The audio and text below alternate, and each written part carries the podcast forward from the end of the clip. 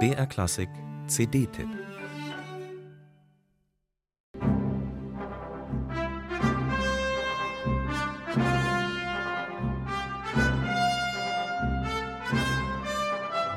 Allein die Vielfalt seiner diversen Marschthemen ist beeindruckend.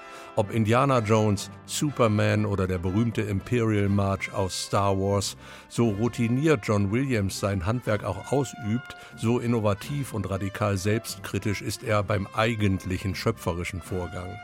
Die Signifikanz seiner Themen ist es, die ihn vor allem auszeichnet. Seine Fähigkeit, die Essenz von Handlung und Personen in Töne zu fassen, zu Emotionen werden zu lassen, die auch abseits aller Bilder ihre Magie ausüben. Hinzu kommt, dass John Williams, anknüpfend an musikalische Vorbilder wie Erich Wolfgang Korngold, von Anfang an dafür gesorgt hat, dass seine Filmpartituren auch den Weg in die Konzertsäle finden.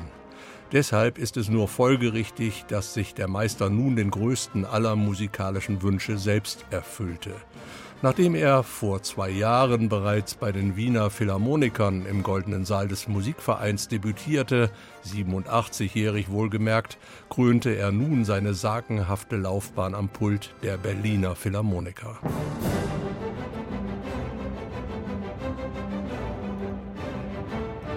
Auch wenn sich das Berliner Konzert zunächst wie der zweite Aufguss des Wiener Spektakels anfühlte, im Kern entpuppte es sich durchaus als eine gereiftere Vorstellung des Filmkomponisten John Williams auf dem gediegenen Parkett der Hochkultur.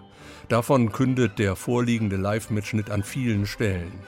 Da ist eine echte gegenseitige Wertschätzung zu spüren, sicherlich nicht nur, weil Williams einer der wenigen seiner Zunft ist, die ein Orchester auch wirklich leiten können, und weil seine Partituren zudem auch für ein Spitzenorchester eine Herausforderung sind. Die Trompeter der Philharmoniker tauschten sogar ihre deutschen Instrumente gegen heller klingende amerikanische aus und Williams wiederum legte diesmal Wert darauf, dass die Solisten allesamt aus orchestereigenen Reihen stammten. Etwa Solo-Cellist Bruno de Le Pellaire, der die Elegy for Cello and Orchestra kongenial musizierte. Und auch das hochkomplexe The Adventures of Han aus dem Star Wars Spin-off Solo war bei diesem Konzert ein weiteres Highlight.